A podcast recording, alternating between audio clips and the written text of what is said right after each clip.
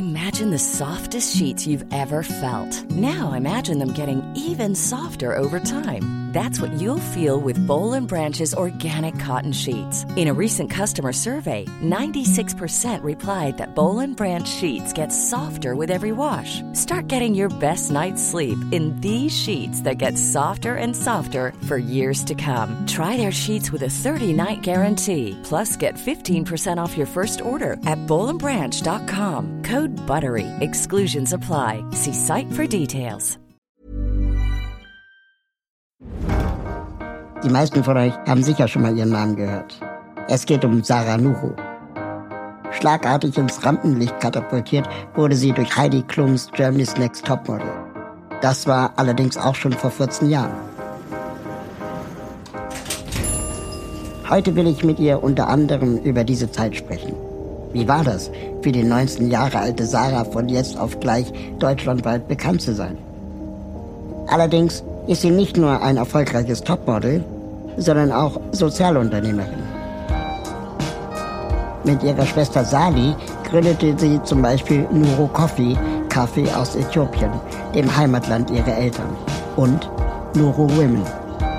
Ihr Verein vergibt Mikrokredite an Frauen aus den ländlichen Regionen Äthiopiens und leistet damit Starthilfe. Was das für sie bedeutet, wie sie auf die Idee kam, erzählt sie mir jetzt. Aufzugtür auf für Sarah Nuru.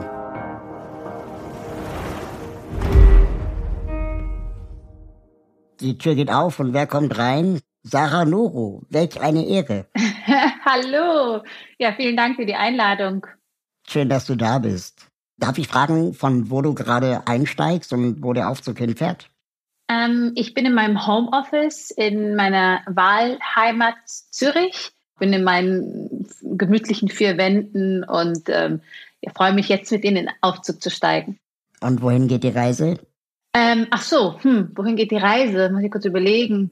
Äh, instinktiv würde ich sagen, nach oben. ähm, aber keine Ahnung, ich, ich, ich, ich lasse mich überraschen, wo ich rauskomme. Gab es schon mal eine krasse Situation, an die du dich erinnerst, die in einem Aufzug dir widerfahren ist? Oder eine schöne? Mm, puh, ähm, ich glaube, die Frage stellst du öfters und ich hätte, könnte, hätte mich eigentlich vorbereiten können, habe ich nicht. ähm, ich muss kurz überlegen. Tatsächlich steige ich selten in Aufzügen, wenn ich ehrlich bin. Ähm, mhm. Ich weiß nicht, es liegt nicht an Platzangst, aber ich versuche eigentlich immer ähm, Stufen zu gehen und bin gar nicht so oft in Aufzügen. Ähm, aber doch, ich erinnere mich an eine Situation, da war ich in Äthiopien und äh, in einem ziemlich hohes Gebäude von dem Langstreckenläufer äh, Haile Gebrselassie. Mhm. Und der hat so in Äthiopien gehört ihm das ganze Ge Gebäude und ich weiß, dass zu dem Zeitpunkt ganz oft es ähm, zu äh, Verstopfungen kam oder beziehungsweise zu, ich weiß nicht, wie man das nennt, dass ein Aufzug einfach stehen bleibt und ja. ich war nicht alleine, ich war eine Gruppe mit, ähm, mit unterschiedlichen Leuten und drei hatten wirkliche Platzangst. Und wir waren, ja, und wir waren irgendwie, ähm, das war, glaube ich, im 25. Stock mit dementsprechend vielen Stufen. Und ähm, da habe ich natürlich bevorzugt, einen Aufzug zu nehmen.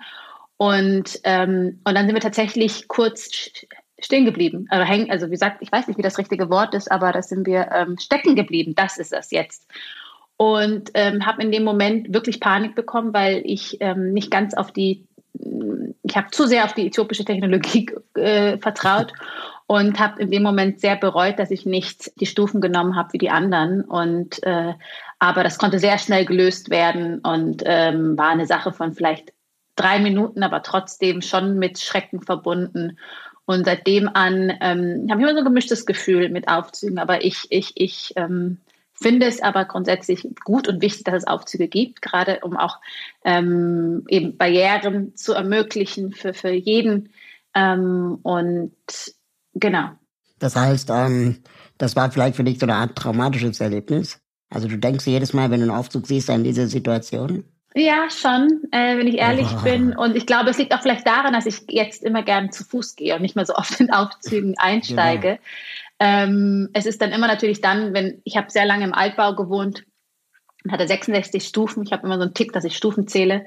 Mhm. Und ähm, Und da habe ich mir immer einen Aufzug gewünscht, weil ich, ich, ich habe das gehasst. Ähm, und ich bin auch kein Fan von ähm, Getränke liefern lassen, weil ich immer so Mitleid habe mit ähm, diejenigen, die dann für einen für die Arbeit leisten müssen und die ganzen Stufen hochlaufen müssen, ähm, weil man selber zu faul ist und alles mit Geld versucht zu kaufen. Ähm, und ja, aber in solchen Momenten wünsche ich mir eigentlich einen Aufzug. Und in welchem Stockwerk wohnst du jetzt? Jetzt im vierten Stock. Das sind aber auch nicht wenig Stufen, oder? Nee, und wir haben mittlerweile einen Aufzug. Okay. Ähm, aber das ist in der Schweiz und da vertraue ich auf die Technologie und auf die, auf die Wartung. Also ich äh, muss dir jetzt leider nicht weiter beunruhigen, aber in Deutschland zum Beispiel äh, gehen die Aufzüge auch regelmäßig und oft kaputt, vorzugsweise an Bahnhöfen, ähm, wo sie sehr häufig benutzt werden. Das ist äh, für mobilitätseingeschränkte Fahrgäste immer wieder eine Lotterie. Ja. Ob man überhaupt noch zum Zug kommt oder nicht. Das ist eine Zumutung. In Berlin ist es wirklich ein Problem. Also das, das denke ich mir ganz oft ähm, auch für, ich bin jetzt Tante geworden und für mein, bei meiner Schwester, die hat jetzt einen Kinderwagen und äh, wenn sie, äh, also sie ist auch sehr eingeschränkt und dann wird das einem mhm. erst bewusst. Man ist ja selbst im Alltag sehr eingeschränkt und nicht so weit ähm, weitsichtig und, und, und vergisst man, was es bedeutet, wenn, wenn man nicht diese Mobilität hat. Und, genau. ähm, und das wird einem erst dann bewusst, wenn man selber davon betroffen ist. Und ähm, das ist natürlich eine Zumutung und eigentlich schrecklich. Als wir uns für diese Aufzeichnung hier vorbereitet haben, ähm, stechen natürlich zwangsläufig drei Themen hervor, für die du stehst. Äh, äh, viele der HörerInnen kennen dich wahrscheinlich, die meisten wahrscheinlich sogar, wenn nicht gar alle. Ich habe jetzt die ganze Zeit überlegt, wie, wie, wie bauen wir unser Gespräch auf. Ne? Also wir können über Germany's Next Topmodel reden. Ähm, wir können über deine Biografie sprechen, die auch super spannend ist und super beeindruckend. Ähm, und natürlich auch über dein, dein Business, dein äh, Nuro Coffee und äh, Nuro Women äh, Initiativen. Und ähm, ich habe dann überlegt, wie baut man eigentlich jetzt so eine Dramaturgie auf? Und da fiel uns auf, dass ähm, deine Mutter immer mittwochs eine traditionelle äthiopische Kaffeezeremonie macht, die in drei Stufen aufgeteilt wird. In die erste Stufe der Genuss, wenn ich das richtig verstanden habe. Genau. Dann kommt die zweite Stufe der Aufguss. Und äh, beim Aufguss wird dann quasi über Probleme gesprochen. Und dann der dritte Aufguss wäre dann ähm, das Lösen von Problemen. Und wenn wir unser Gespräch heute so aufteilen würden, ähm, mit welchem Thema möchtest du anfangen? Erst der Genuss. Ja, sehr gerne. Schön. Also das fühlt sich wie zu Hause an. ähm, heute Genuss. ist sogar Mittwoch. Ja, das stimmt. Also äh, und heute wird meine Mama auch meistens, ja, um die Uhrzeit wird es wahrscheinlich jetzt ähm, Kaffee aufkochen und die Zeremonie machen. Ähm, ja, also Genuss sehr gerne über das Schöne ähm, im Leben, über Positives, über Hoffnung, Potenzial. Da würde ich gerne drüber sprechen. Das ist ja in Zeiten wie diesen gar nicht so einfach, ne? Wo wir auf der einen Seite erleben, dass der Klimawandel seit Jahrzehnten über uns äh, äh, lauert und uns auch wirklich zunehmend äh, beschäftigt. Dann der Ukraine-Krieg. Mhm. Und dann natürlich auch die Situation in Äthiopien, wo der WHO-Chef sogar sagt, die Krise dort ist größer als die ukrainische ähm, Krise, beziehungsweise äh, der Krieg, den Russland da angezettelt hat. Was macht dir denn Hoffnung? Also du hast natürlich recht. Also es gibt wenig, worüber man eigentlich, woran man sich festhalten kann, wenn man, sobald man die Nachrichten aufmacht. Ich, ich gebe ehrlich zu, dass ich momentan wenig News konsumiere, einfach weil ich merke, wie sehr mich das demotiviert und auch traurig macht. Ähm, aber ich versuche immer in Richtung Hoffnung zu blicken und bei all dem Negativen doch noch irgendwas Positives rauszuziehen und eben in dieser Hoffnung, in dem Vertrauen sein, dass es besser wird. Und da merke ich, dass wenn ich in die in die junge Generation blicke, äh, ich habe eine jüngere Schwester, die ist jetzt 19 Jahre, wie aufgeklärt sie ist, wie engagiert sie ist und auch ihre MitstreiterInnen in ihrem Alter, ähm, das gibt mir Hoffnung. Also die neue Generation, die jüngere Generation, die, die nur diese Realität kennen, mhm. gefühlt und äh, die trotzdem aktiv werden, die trotzdem ihre Stimme erheben und versuchen, einen Beitrag zu leisten. Das gibt mir Hoffnung. Und auch, ehrlich gesagt, auch wenn wir jetzt immer von Globalisierung sprechen und dass man, ähm, und auch wir haben ja diese durch die Technologie und durch, durch das Internet ja Zugang zu allen Informationen 24 Stunden auf der, auf der ganzen Welt. Merke ich, wie wichtig mir das ist, dass ich so mein Safe Space, also mhm. äh, meine direkte Umgebung, Freunde, Familie, Arbeit, Umfeld, noch mehr pflege und wenn ich schon nicht das Außen beeinflussen kann, so versuche ich so mein, mein Inneres und auch äh, meine Umgebung positiv mitzugestalten und da nach vorne zu schauen und das Beste draus zu machen. Also ich merke schon, dass ich sehr in mich gekehrt bin, aber auch eben das sehr schütze und auch mehr pflege, als dass ich das vorher gemacht habe. Das finde ich total spannend, weil du hast ja gerade gesagt, deine Schwester ist 19. Äh, du selber hast mit 19 schlagartig auch äh, Bekanntheit erlangt, mhm. als du bei Germany's Next Topmodel 2009, glaube ich, war das, Richtig. gewonnen hast als ähm, Topmodel, aber auch als erstes schwarzes Model in Deutschland. Hat sich ähm, ich meine, dieses Leben, was man dann da zumindest im Fernsehen präsentiert bekommt, High Life, High Society, Luxus, Glamour, hat sich da deine Perspektive auf Genuss geändert? Mm, also auf Genuss, also man denkt sofort bei Genuss an Essen. Also ich zumindest an Essen, Trinken, irgendwie an das. Äh, wenn du darauf hinaus möchtest oder jetzt rein Genuss im weitesten Sinne, ja, das Schöne. Wellness, Bar, Hotel, ja. Urlaub. Mm, das hat sich, also ich bin in den Genuss der schönen Seiten, ähm, also der vermeintlich luxuriösen, in Anführungszeichen, das sieht man jetzt in dem Podcast nicht, aber ich mache diese Anführungszeichen, vermeintlich schöne des Lebens äh, bin ich gekommen im Sinne von ähm, teuren Hotels, äh, lukrative Jobs, ähm, komfortables Fliegen und so weiter. Aber ich habe relativ schnell festgestellt, dass das eine schöne Außenfassade ist, aber mhm. ähm, mit wenig Substanz. Also dass das ja nicht wirklich real, die Realität ist und dass das vielleicht eine nicht Kehrseite, aber eine, eine Seite dieses Berufes ist, was aber nicht selbstverständlich ist. Also das klassische Model-Alltag ist ähm, äh, sieht ganz anders aus. Und dann, dann hetzt man von einem Job zum anderen, zum einem Casting von, und, und ist in irgendwelchen Model-WGs und hat ähm, ja eben nicht dieses ganze komfortable Leben. Das, das ist, auch mir wurde eine Welt geöffnet und suggeriert, die eher daraus resultiert ist, dass ich bei dieser Fernsehsendung mitgemacht habe und weil ich ähm, ein plötzlich prominente Person war, weil ich in der Öffentlichkeit war, aber dass das eigentlich als Model, sobald, gerade wenn man anfängt, fängt man ganz unten an. Also das ist, man hat, man all diese vermeintlichen Vorteile, die hat man erst nach vielen, vielen Jahren harter Arbeit. Und das ist dann schon so eine äh, Illusion, die aus so einer Sendung resultiert, äh, was, glaube ich, auch um zu suggerieren für die Zuschauer, dass das so toll und erstrebenswert ist, ähm, um sich irgendwie, glaube ich, äh, zu rechtfertigen, warum es dieses Format überhaupt gibt. Aber ähm, jetzt verrenne ich mich, glaube ich, verrenne ich mich. Aber im Grunde ähm, habe ich das alles natürlich genossen. Ich fand das aufregend und toll. Aber ähm, ich bin zeitgleich zu meiner Musik auch im Landesinneren von Äthiopien gereist, in das Land meiner Eltern im Auftrag einer Entwicklungshilfe namens Menschen für Menschen, die mich als ihre Jugendbotschafterin wollten, dass ich Fundraising betreibe und Öffentlichkeitsarbeit für die Stiftung leiste und möglichst viele junge Menschen äh, mit dem Thema äh, Entwicklungszusammenarbeit näher bringe.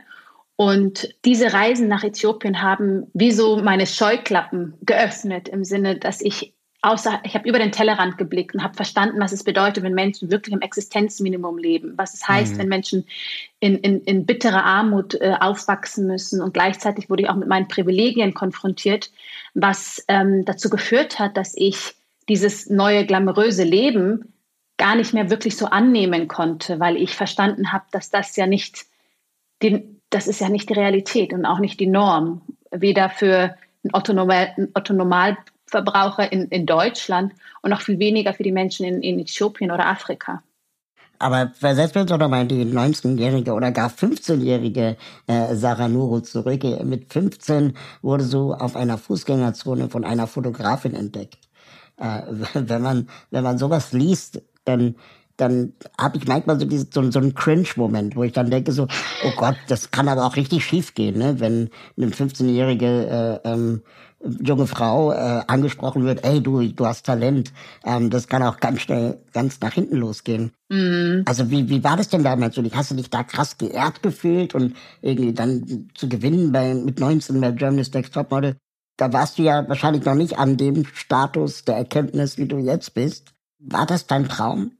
Nein, also ähm, also erstmal mit auf der Straße mit 15 anzusprechen, das war da war ich erstmal geschmeichelt überhaupt, weil die Selbstwahrnehmung ist immer eine andere.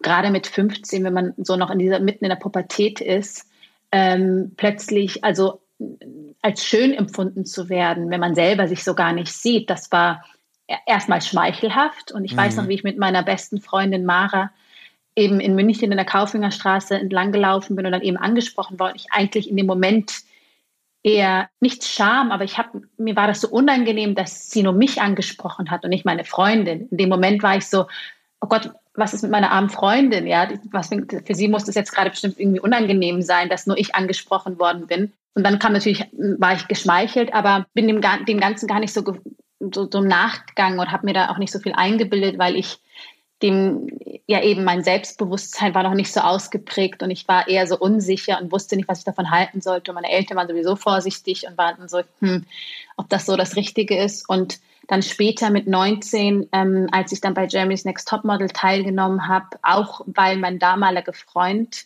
mehr in mir gesehen hat, als ich selber in mir gesehen habe und er mich angemeldet hat und ähm, der Meinung war, dass ich das kann, ähm, was zu meiner eigenen Überraschung dann auch noch tatsächlich Realität wurde, dass ich dann auch gewonnen habe.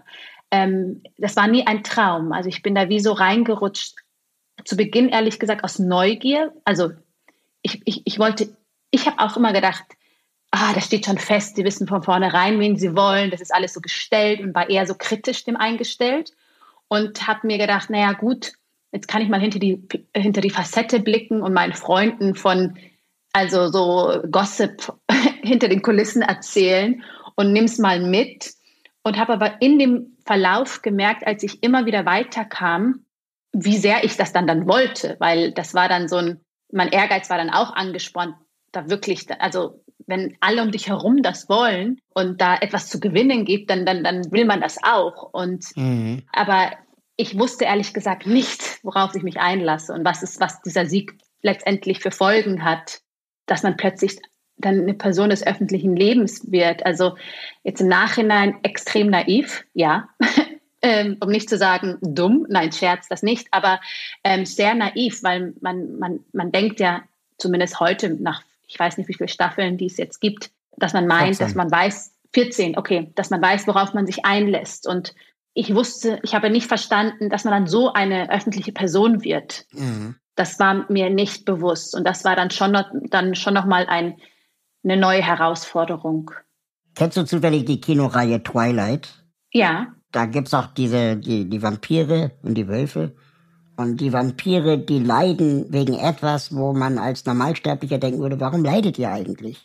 Ne, also sie werden unendlich alt, ähm, sie haben nur ein bisschen Problem mit Sonnenlicht, aber auch dagegen kann man was machen. Und selbst, also der, der, wie heißt der, ähm, Patterson, der, der Schauspieler, der, mhm. der verkörpert ja auch Robert diese Patterson. genau, der, der verkörpert ja auch diese Rolle so als als wäre sein Vampir-Dasein so eine Art Behinderung und er würde total drunter leiden und ähm, ich habe als Zuschauer mich dann manchmal gefragt so ernsthaft ist das nicht auch geil ewig lange zu leben? Das heißt, ich würde mich jetzt bei dir fragen, bereust du das? War das wirklich alles so schlimm oder oder hatte das nicht auch eine schöne Zeit am Anfang zumindest?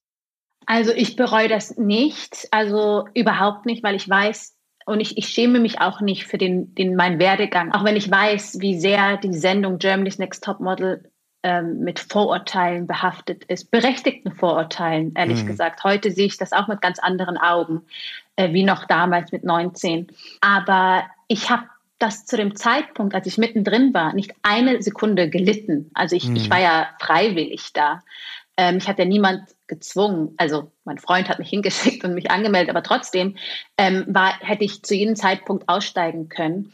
Und, ähm, und ich muss sagen, es war eine sehr aufregende Zeit. Ich, ich, ich war noch nie vor, alleine ja. mit, ich war vorher noch nie alleine im Ausland. Mhm. Ähm, auch nicht, also das war für mich eine ganz aufregende Zeit, die Welt zu bereisen. Ähm, und ich bin über mich selbst hinausgewachsen aufgrund der Herausforderung, die so eine Sendung mit sich bringt und bin ähm, auch im Nachhinein natürlich die öffentliche, plötzlich in der Öffentlichkeit zu stehen, nicht mehr U-Bahn fahren zu können, weil man angesprochen wird, unter Dauerbeobachtung ist. Diese, ähm, das ist natürlich schon eine Umstellung, aber es gibt immer so zwei Seiten. Ich weiß nicht, wie ich es beschreiben soll. Also ich bin, ich kam zu mir zum Glück weg, äh, gut weg in dieser Sendung. Ich habe, ich muss gestehen, ich habe meine Sendung nie geguckt, in der ich jetzt teilgenommen habe. Ich wollte das nicht und habe es bis heute nicht gemacht, weil ich die Erfahrung in Erinnerung behalten wollte, die, die, die, die, ich als schön empfunden habe. Und ich wollte es nicht, dass das zerstört wird, indem ich diese Sendung gucke und dann äh, auf 90 Minuten komprimiert wird und das ja nicht die Realität widerspiegelt.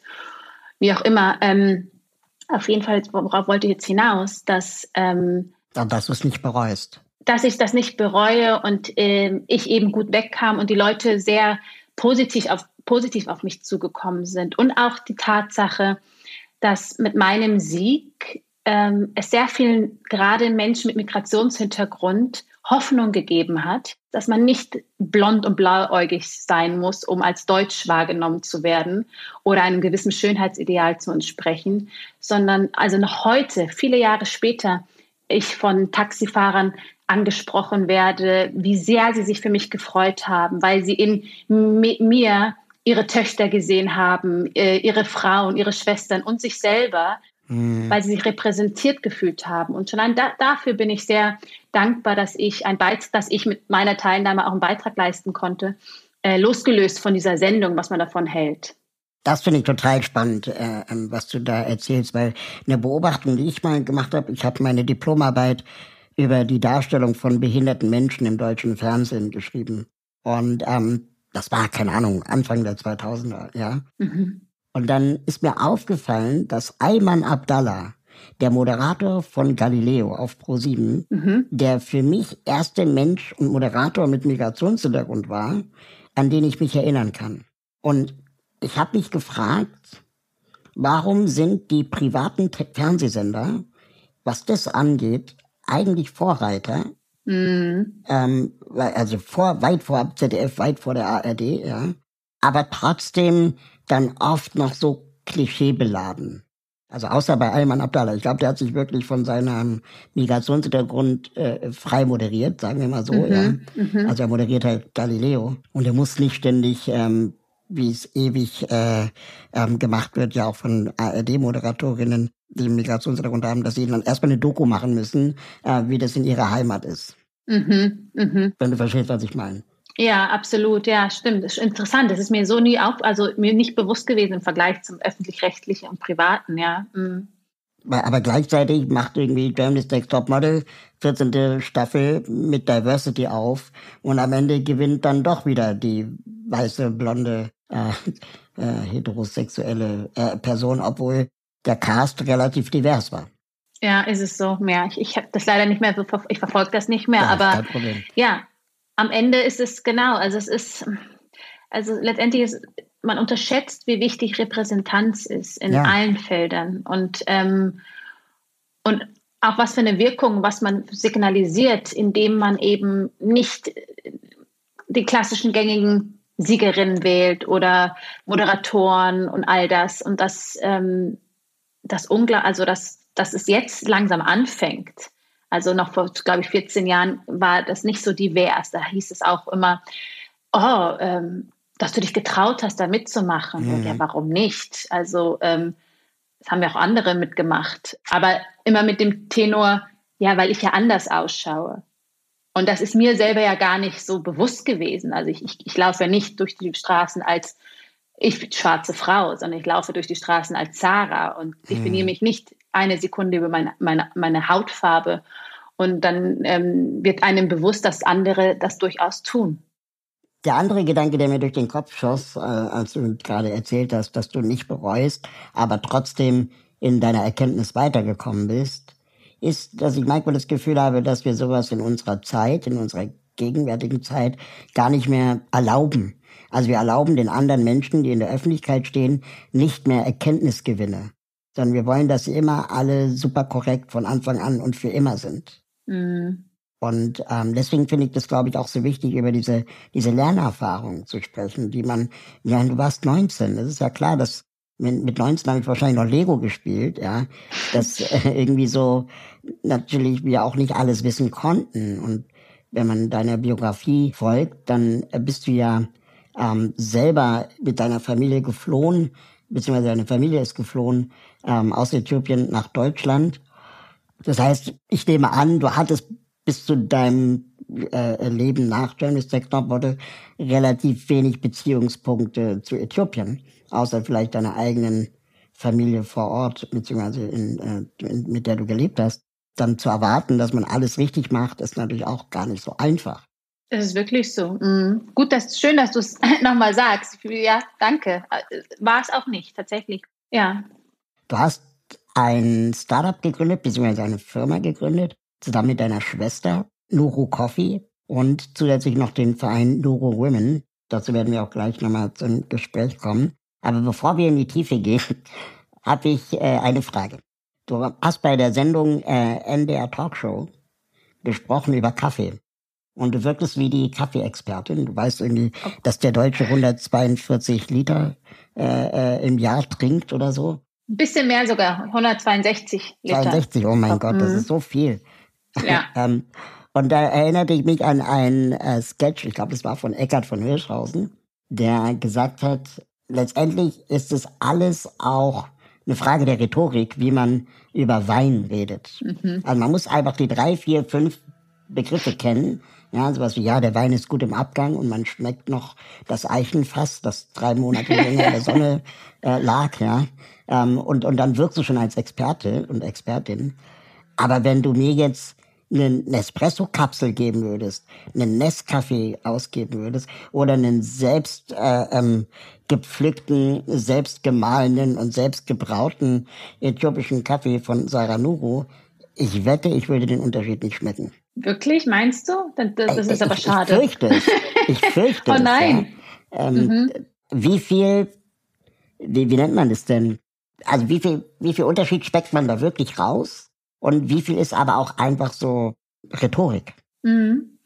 Also das ist eine gute Frage. Die habe ich, die wurde mir so eigentlich noch nie gestellt. Ähm, und es, es ist insoweit wahr, dass auch beim Wein merkt man das ganz klar, dass da sehr viel, mh, nicht Hokuspokus, aber sehr viel drumherum und das so, es wird ja romantisiert und philosophiert ja, und all das. Ja, genau. der von Lidl, der ist auch nicht schlecht, ja, vor allem der eine. Und dann denkt man so, keine Ahnung.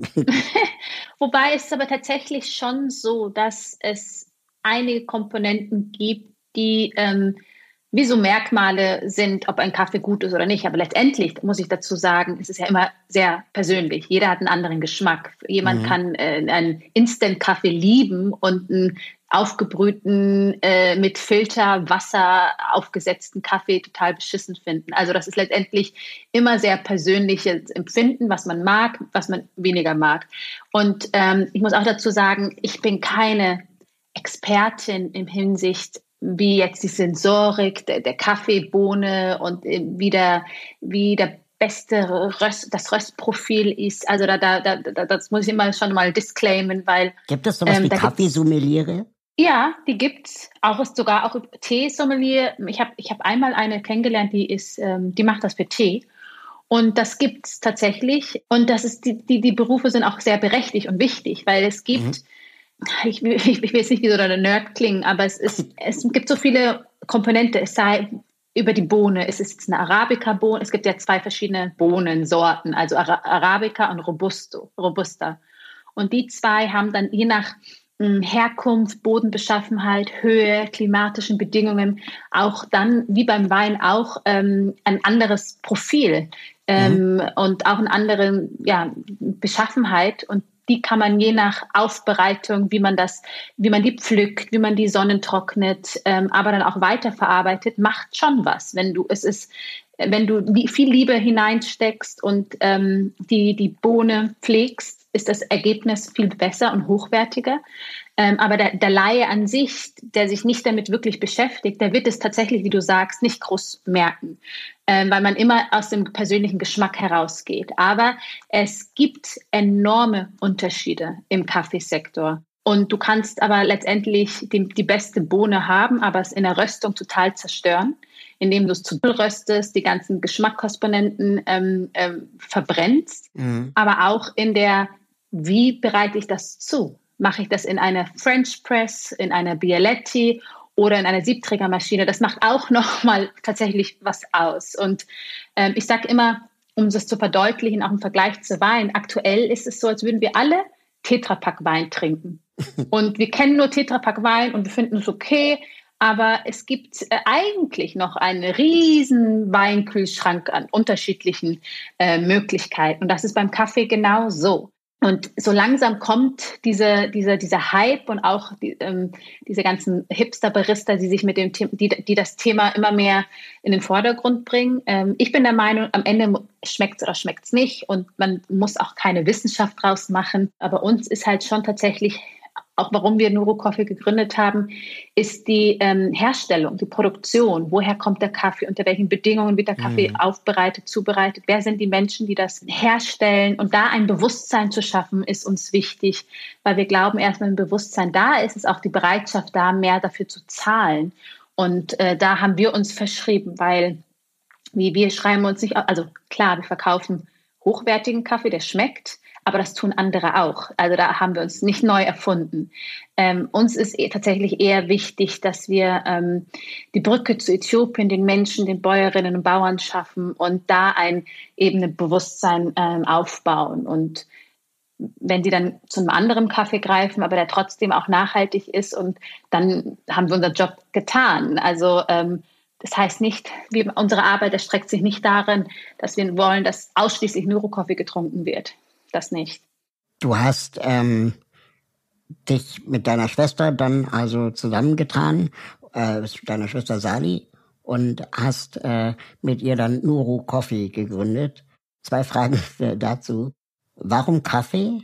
Und wie ist es mit einer Schwester äh, eine Firma zu machen, ähm, wenn man Konflikte hat zum Beispiel? Ja, das ist, puh, ähm, einige Therapiestunden gebraucht und Coachings. Ähm, und wir sind immer noch nicht ganz über dem Berg. Also wir, es gibt immer noch Reibereien. Aber wir haben uns für den Verkauf von Kaffee überhaupt entschieden. Ähm, nicht nur, weil unsere Mutter immer mittwochs die Kaffeezeremonie macht und wir ähm, mit, mit dem Produkt und, und, und mit dieser Wertschätzung des Kaffees aufgewachsen sind, sondern eigentlich und ursprünglich, weil wir eine Alternative zum herkömmlichen Spendenmodell finden wollten. Also unser Ansatz war nicht einfach ein Business zu gründen, weil wir Bock haben, Unternehmerin zu sein, sondern weil wir ähm, explizit nach einer Alternative suchen wollten. Ich bin, wie ich eingangs erwähnt habe, immer wieder nach Äthiopien gereist im Auftrag einer Entwicklungsorganisation, habe sehr viel Fundraising betrieben, habe nach Spendengeldern ähm, nicht gebettelt, aber gehofft und immer mhm. in, im Kontext des der bedürftigen Menschen in Äthiopien, die ewig Armen, die, die, die ähm, habe halt dieses Klischee bedient, ähm, die armen Kindern mit Blähbauch und Fliegen in den Augen, die die Hilfe des Westen braucht. Und, und auch so eine Art ähm, Saviorism, ne? Du reist dann genau, quasi als genau. prominente Person in ein armes Land und, und rettest dann dort Kinder. Richtig. Und, und die Äthiopier sind sehr, sehr stolz. Und ich weiß nicht, ob es auch daran liegt, dass sie nie kolonialisiert worden sind und diese Unterdrückung des Westens nicht so kennen, mhm. ähm, dass sie immer zu mir gesagt haben, sehr schön und gut, dass du auf das Land aufmerksam machst, aber wir sind so viel mehr, Sarah. Du, indem du das machst, zeigst du uns immer von dieser bedürftigen, unterwürfigen Seite.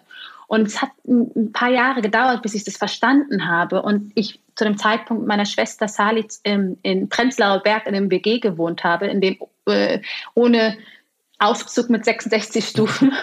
Und ich aus einer Reise aus Äthiopien zurückkam. Ich dachte, man, was, was, ich würde ich würd so gern Äthiopien, das Land, unterstützen, aber, aber aus einer anderen Perspektive. Und so kamen wir langsam aber sicher auf das Konzept des Social Business, also dass man durch wirtschaftliches Handeln Gutes tut und ähm, habe mich dann mit dem Prinzip von ähm, Mohammed Yunus, der auch einen Friedennobelpreis bekommen hat für seine Arbeit ähm, das, und auch das Konzept des Social Business auseinandergesetzt und haben dann überlegt, wie können wir dieses Konzept auf Äthiopien ummünzen.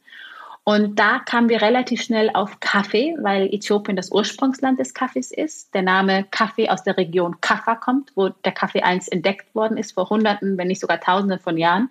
Und äh, auch gleichzeitig das größte Exportgut des Landes ist. Und dann war und für mich relativ schnell klar, oh, wir wollen uns mit dem Thema auseinandersetzen. Also das könnten, warum nicht wir? Sehr naiv. wir hatten keine Ahnung, worauf wir uns einlassen. Äh, und alle um uns herum, inklusive die, der, der eigenen Familie, haben uns für verrückt erklärt. Nicht nur, dass wir uns in einem uns total fremden Feld ähm, ausprobieren wollen, aber auch in einem so männerdominierten Feld. Der Kaffeesektor ist sehr, sehr männerverbreitet und vor allem auch ein sehr umkämpfter Markt. Also es hat ja kein Mensch auf noch eine Kaffeesorte gewartet und schon gar nicht von zwei Schwestern, die keine Ahnung haben. Und alle haben gesagt, warum? Warum macht ihr das? Und ähm, erst als wir dann im Auftrag des Kaffees das erste Mal nach Äthiopien gereist sind und im Landesinneren waren und die Kaffeeproduktion mit eigenen Augen gesehen haben und feststellen mussten, wie viel Arbeit eigentlich dahinter steckt, was es heißt, handverlesenen Kaffee zu trinken, dass es eben nicht so romantisch ist, wie es klingt, sondern dass es mühsame Fleißarbeit ist und dass wir als Konsumenten, die jeden Tag selbstverständlich den Kaffee trinken, überhaupt keine Ahnung haben, was es bedeutet. Mhm. Und das war für uns letztlich der Anstoß, der finale Anstoß zu sagen, jetzt erst recht. Die Geschichte wollen wir erzählen, auch wenn wir keine Ahnung haben, wie, auch keine Ahnung haben, wie wir das umsetzen sollen, war uns aber diese Mission total wichtig, so dass wir angefangen haben, uns wirklich da reinzufuchsen, immer wieder nach Äthiopien zu reisen, zu verstehen, was ist der Unterschied zwischen konventionellen Kaffee, also Kaffee von großen Plantagen, Monokulturen, äh, die meistens im Besitz von eben einer Person ist, die die, die Plantage gehört und die Bauer und Bauern und Bäuerinnen Tagelöhner sind. Oder die Alternative, wenn wir mit Kooperativen zusammenarbeiten, was ist überhaupt eine Kooperative? All das zu verstehen, hat Jahre gedauert mhm. und hat uns auch, Sali und mich, ähm, näher gebracht. Dieses, dieses, wir hatten ein gemeinsames Ziel, herauszufinden und auch eine Lösung zu finden, eine Alternative zu schaffen. Und wir wurden so langsam aber sicher von Schwestern zu Partnerinnen und von, pa durch, von Partnerin zu Geschäftspartner. Und ähm, ja, und also es hat auf jeden Fall oft Reibungen gegeben, gerade in, in der Gründungsphase, wenn man selber unsicher ist, nicht weiß, ob, ob die, der Weg, den man gegangen ist, auch irgendwann mal ein Ziel hat oder zu einem Erfolg führt. Ähm, und aber wir, wir ergänzen uns sehr gut, weil wir sehr unterschiedlich sind. Und das, glaube ich, hat überhaupt dazu geführt, dass wir das geschafft haben, dass wir uns nicht gegenseitig umgebracht haben. Ähm, und dass wir trotz allem dran geblieben sind. Und ich habe ja noch zwei weitere Schwestern, äh, wir sind zu viert und wir sagen uns immer gegenseitig, es hat schon die richtigen zwei Schwestern getroffen, ähm, die sich zusammengetan haben, weil wir miteinander können und, ähm, und uns auch ähm, so akzeptieren, wie wir sind. Also sie ist eher, eher die Scheue, die ist jetzt nicht so eine, ähm, ich wollte wollte sagen Rampensau, aber das stimmt so nicht, ich bin es auch nicht, aber ich bin halt, ich habe kein Problem, über das Thema zu sprechen, während sie das nicht so gern macht und lieber operativ im Hintergrund die Fäden zusammenhält und ähm, ich nach außen mehr bin, haben wir aber ganz klare Rollen und auch ähm, beide unsere gleichwertige Berechtigung. Und wo steht ihr jetzt genau mit dem Business? Man kann online Kaffee kaufen inzwischen äh, von, von eurer Marke. Und dann habt ihr noch die Organisation Noro Women gegründet. Wie, wie hängt das zusammen? Also ähm, wir sind jetzt ein wachsendes Unternehmen. Also wir haben jahrelang alles zu zweit gemacht, ähm, vom Verschicken, Verpacken über ja, Social Media und all das. Aber ähm, haben jetzt ein Team von acht, wir sind jetzt zu acht und ähm, wachsen organisch. Also wir sind komplett eigenfinanziert, haben keine Investoren und ähm, finanzieren uns aus dem Verkauf des Kaffees. Ähm, aber 50 Prozent unserer Gewinne, mindestens aber ein Euro pro verkauften Kilo, fließen unseren Verein Neurowoman, den wir extra gegründet haben, ähm, um Mikrokredite, Trainingskurse und Schulungen an Frauen zu geben, die keinen Zugang zum Kaffeehandel haben, weil wir gemerkt haben, dass entlang der Wertschöpfungskette es die Frauen sind, die die ganze Arbeit machen, mhm. von der Aufbereitung, Zubereitung und so weiter, aber die diejenigen sind, die am wenigsten verdienen. Und wir festgestellt haben, was ist mit den Frauen, die keinen Zugang zum Kaffeehandel haben? Was für eine Einnahmequelle haben die? Und um ihnen, ähm, also die Frauen, die eben keine, kein, keine Existenz oder unabhängige Existenz haben, wollen wir aus dem Verkauf heraus äh, Perspektiven geben, sodass sie sich äh, indem sie sich ein eigenes Business aufbauen können, äh, in einer Form, wie auch immer sie sich das vorstellen, sei es Getreide, äh, ein Kornspeicher für Getreide oder. Also es muss nichts mit Kaffee zu tun haben. Nein, überhaupt nicht. Es muss nicht mit Kaffee zu tun haben. Uns war es wichtig, dass wir wirklich eben Frauen unterstützen, die keinen Zugang haben. Mhm. Weil wir, weil wir gemerkt haben, dass, also weil wir in die Unabhängigkeit der Frauen setzen und auch glauben, dass also es wir uns auch für Kredite entschieden haben, es sind keine Spenden, sondern es sind Kredite, die die Frauen zurückzahlen. In der Regel innerhalb von 24 Monaten. Nicht an uns, sondern ähm, es werden so Women Association gegründet, Frauengenossenschaften, wo ähm, das Geld wieder zurückfließt, also in diese diesen Frauenvereinigung. Und ähm, dadurch, dass sie auch Zinsen zahlen, ist das Volumen, das sie zurückzahlen, wird immer größer. Und wenn Sie zum Beispiel eine Investition tätigen wollen oder expandieren wollen, ziehen Sie das Geld, ähm, das, das, den zweiten Kredit aus diesem Topf heraus, wo mhm. viele Frauen noch eingezahlt haben, sodass wir raus sind. Weil uns ist wichtig, dass wir kommen, um zu gehen. Also wir, wir, wir, wir glauben daran, dass, dass Frauen aus eigener Kraft heraus sich was aufbauen können, ihren Wohlstand aufbauen und, und, und, und und dass es letztendlich nur eine Starthilfe braucht. Mhm. Ähm, in all den Frauen sehen Sali und ich nicht nur uns selber, sondern natürlich auch unsere Mutter, unsere meine Schwester, meine Großmutter. Denn ähm, meine Mama, die ist Mitte der 80er Jahre auch nach Deutschland geflüchtet mit meinen zwei Schwestern aufgrund der Perspektivlosigkeit im eigenen Land. Und uns deshalb so wichtig ist, Perspektiven zu schaffen. Also man spricht ja immer so gern von Fluchtursachenbekämpfung. Es ist eine Sache, wenn man vor Krieg, sexuell, sexuell, äh, sexualisierte Gewalt und Hunger flieht. Ähm, aber ich finde, Menschen sollten nicht fliehen, weil ihnen die Perspektive fehlen. Weil so kein mhm. Mensch geht ja freiwillig, verlässt ihr Land und, und haben gut, sondern, ähm, sondern oft eben, weil ihnen diese Perspektive fehlt. Und da ähm, wollen wir ansetzen und, ähm, und, und, und diese Perspektiven geben. Und das ist das, was wir tun und konnten schon über 400 Frauen mit einem Kredit mit so einem Kredit unterstützen und ähm, ja, sind, sind sehr stolz darauf, dass wir in relativ kleinem Team das hinbekommen haben und ähm, gar nicht das Bestreben haben, groß, also je, je weniger Mitarbeiter sind, umso mehr bleibt unterm Strich übrig und so mehr können wir investieren in Neurowoman. Und ähm, das ist das, was wir tun. Ich war vor ein paar Jahren, vor vielen Jahren, ähm, mit der Christoffel Blinden Mission ähm, einmal unterwegs in Bangladesch und habe zum ersten Mal mit eigenen Augen erster Hand gesehen und erlebt, wie auf der einen Seite Entwicklungszusammenarbeit funktioniert, wo sie helfen kann, aber wo sie auch Schaden anrichten kann.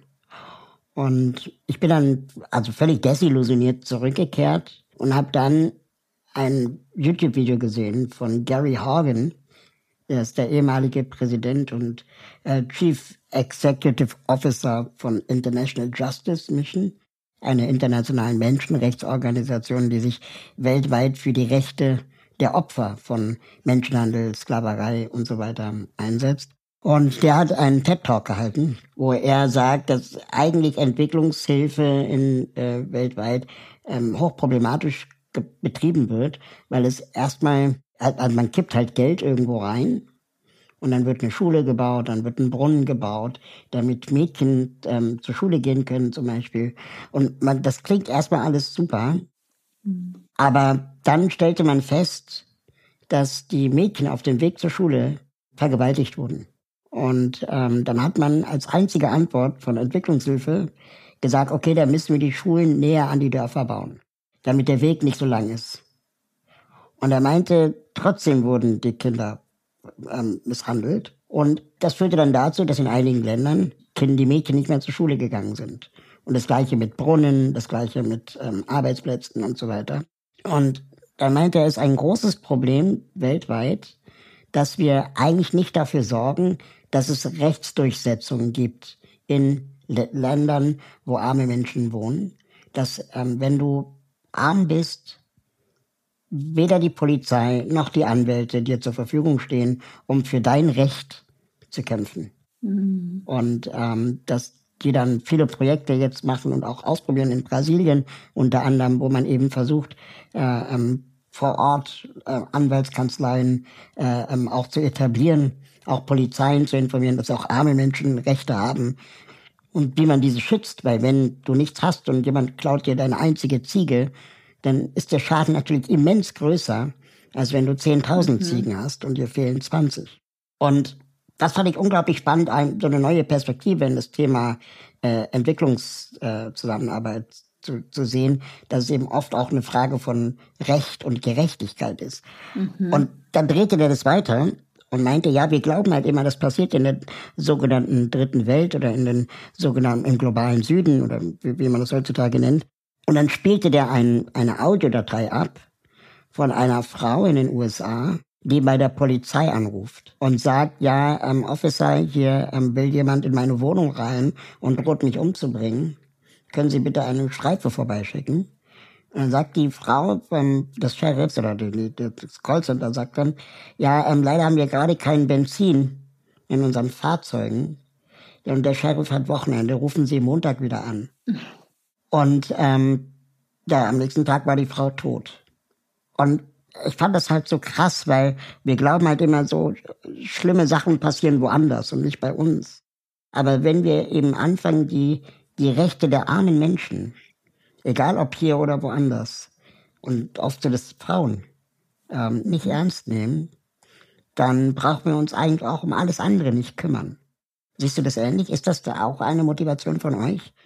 Also es ist ein super spannendes Thema. Also ehrlich gesagt habe ich das auch nie, also von dieser Perspektive gar nicht so beleuchtet und durchdacht. Also du, ich muss mir den Link noch, also verlinkst du den Link? Dir, ja, genau, okay, ja, super. Packe noch in die Show Notes, genau.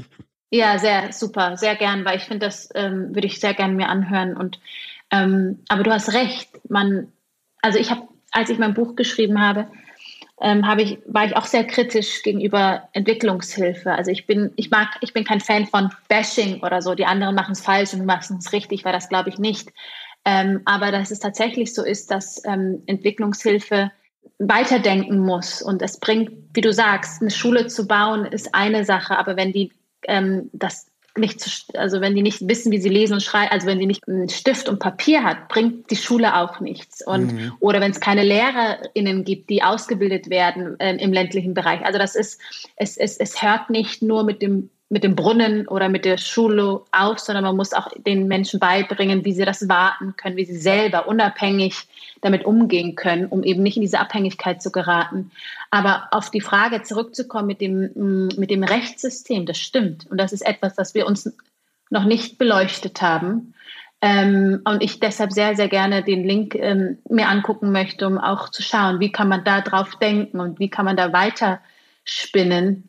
Ähm, aber gerade für so, für, für die Entwicklungszusammenarbeit im größeren Kontext, äh, das Bundesministerium und all das, das, wo sehr viel Gelder im Umlauf sind, ähm, dass man da den Fokus auch mit drauflegen sollte. Ähm, ich, das ist noch wirklich, also da, da würde ich gerne noch drauf, drauf denken, ja.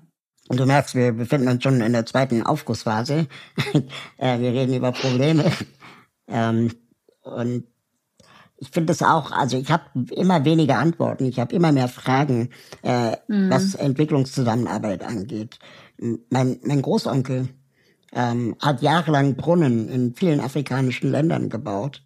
Und kurz bevor er in Rente ging, hat äh, die Schweiz eine Studie gemacht, äh, in der herausgefunden wurde, dass die Kindersterblichkeit gestiegen ist, seitdem es die Brunnen gibt.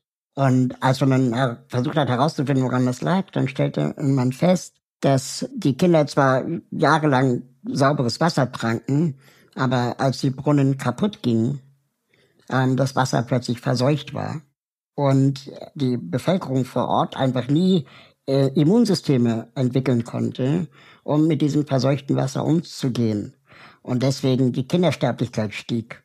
Und dann hat man gesagt, okay, dann müssen wir irgendwie dafür sorgen, dass die Brunnen nicht kaputt gehen wird dann die Leute vor Ort ausgebildet, wie man Brunnen repariert mit lokalen äh, Materialien und Werkzeugen und stellte dann fest, dass ähm, die, die, die Schlosser und Schlosserinnen, die die Brunnen reparieren sollten vor Ort, heimische, der die Materialien lieber verwendet haben für andere Dinge, wie zum Beispiel mhm. Messer. Und ähm, das kann man natürlich von außen jetzt auch nicht bestimmen, wofür die Materialien verwendet werden müssen.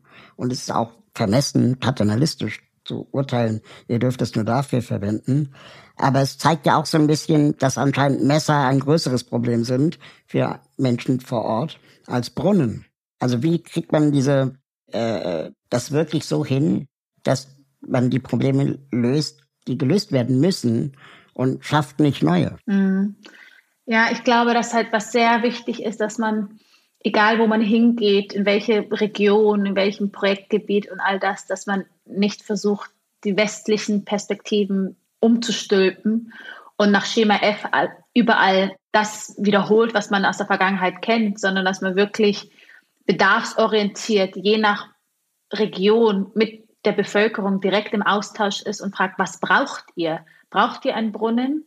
Oder braucht ihr, wie du sagst, Messer, weil ihr, ich weiß nicht, weil, weil da der Bedarf ist, weil sie, keine Ahnung, jagen oder so, ich weiß es nicht. Mhm. Aber ähm, dass man tatsächlich eben äh, das Einbeziehen der Bevölkerung und auch nicht ungefragt kommt, sondern bedarfsorientiert wirklich in ein, in ein Gebiet geht. Und ähm, es, ist, es ist ein sehr komplexes Thema. Ich habe auch nicht auf alles eine Antwort, leider nicht. Und ähm, ja, obwohl wir jetzt auch im Blick auf die Uhr, auf Lösung, wie kann man, wie kann man, wie kann man das besser machen?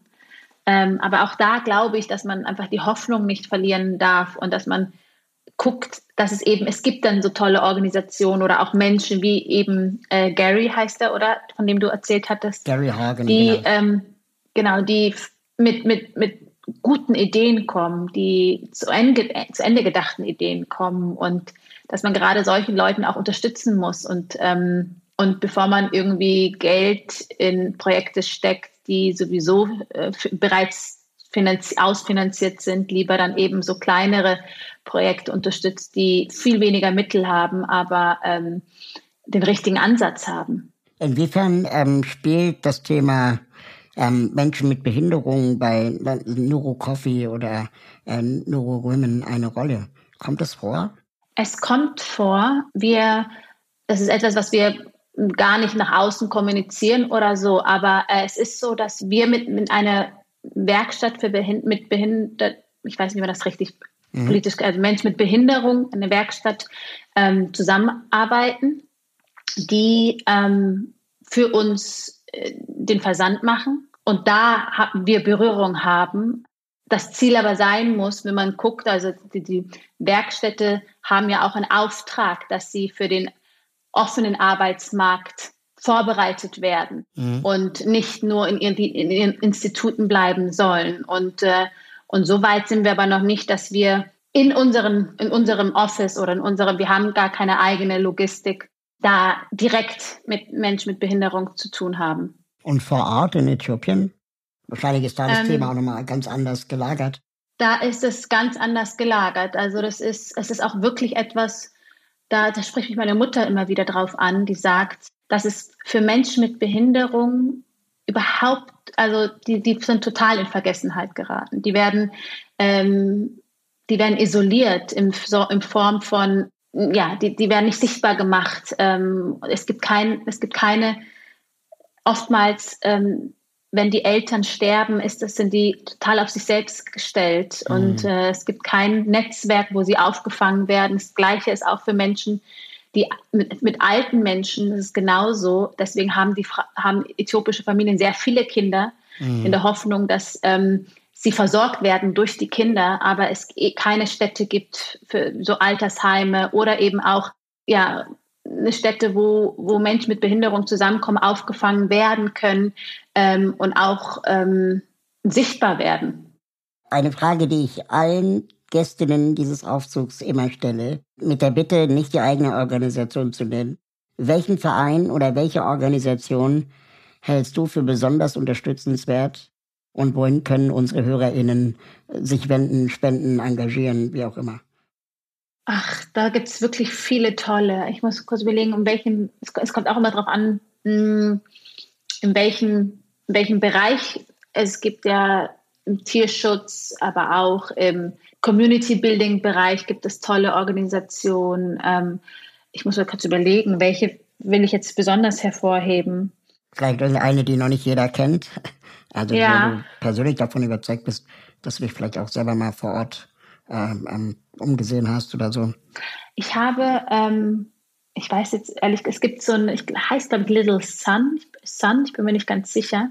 Äh, es gibt aber eine, einen Verein, ähm, die so kleine Sonnenlichter, ähm, also so, so, so kleine, wie so eine Sonnenblume als Licht mhm. produzieren und verkaufen und äh, die in, in, in, in Länder des globalen Südens verteilen, sodass sie eben nachts, also das sind so Solarlichter, die heißen Middle Suns. Die fand ich, fand ich ganz spannend, weil das so smart ist. Tagsüber werden die mit Sonne aufgeladen und helfen dann abends eben dann von A nach B zu kommen, weil es natürlich selten Straßenlaternen gibt. Oder eben, wenn Kinder früh morgens in die Schule gehen müssen, dass sie dann eben Licht haben. Wir nähern uns dem dritten Aufguss. Jetzt geht es quasi so ein bisschen um die Frage, ähm, wie lösen wir Probleme in unserer Gesellschaft? Und da bist du ja prädestiniert als Gründerin, als Unternehmerin in dem Bereich mit viel Erfahrung äh, schon, ja, sagen wir mal, teilen kannst. Ähm, was würdest du jemandem raten, der wie du etwas starten will, auf der Sinnsuche äh, äh, für etwas ist? Wo fängt man an zu suchen?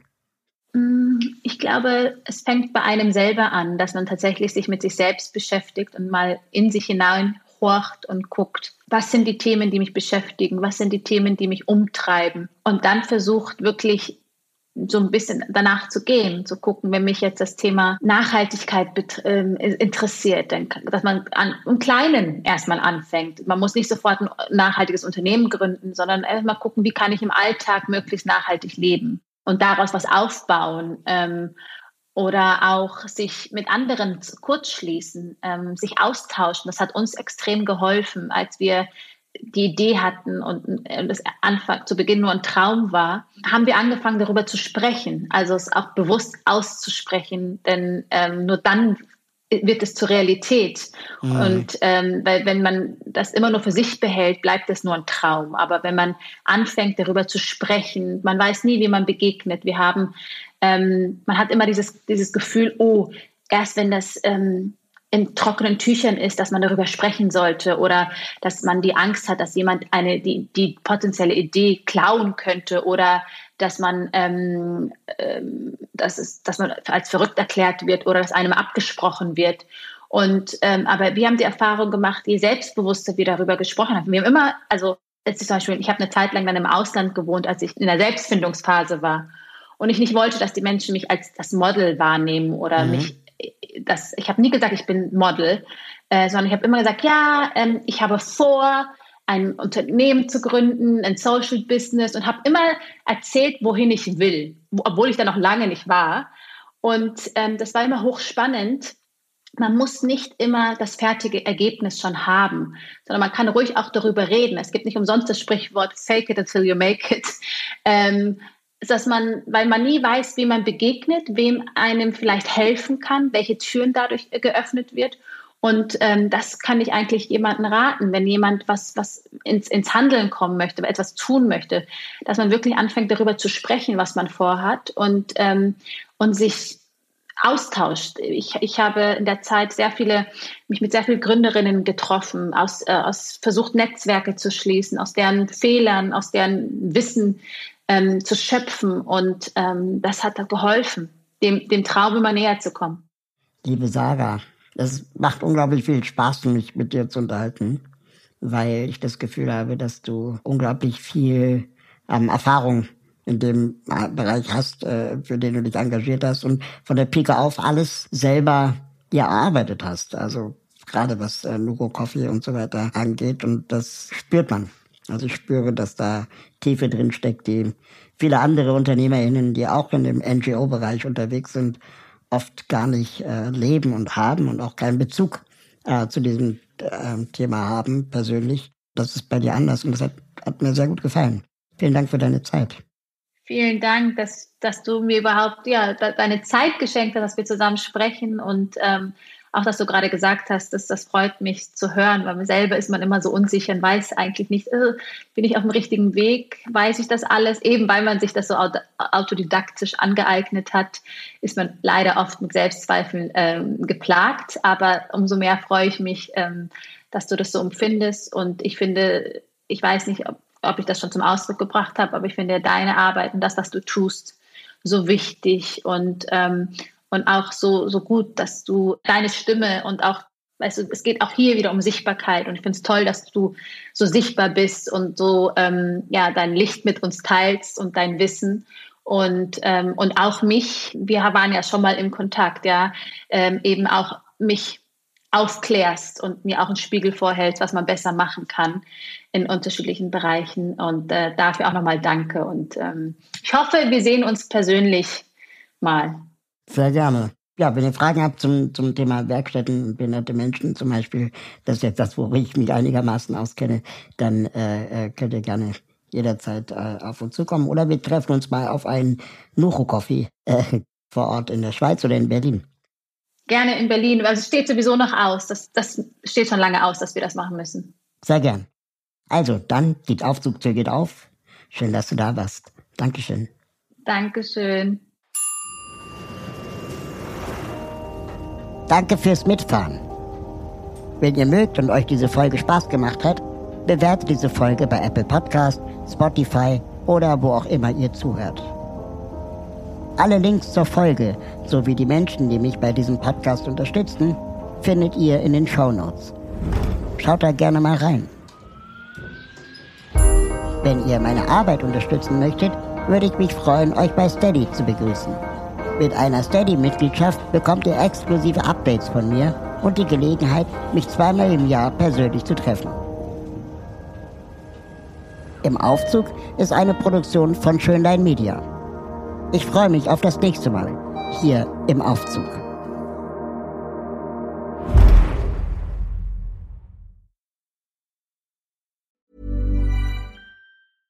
Hey, it's Paige DeSorbo from Giggly Squad. High quality fashion without the price tag. Say hello to Quince. I'm snagging high-end essentials like cozy cashmere sweaters, sleek leather jackets, fine jewelry, and so much more. With Quince being 50 to 80% less than similar brands. And they partner with factories that prioritize safe, ethical, and responsible manufacturing. I love that. Luxury quality within reach. Go to quince.com slash style to get free shipping and 365-day returns on your next order. quince.com slash style.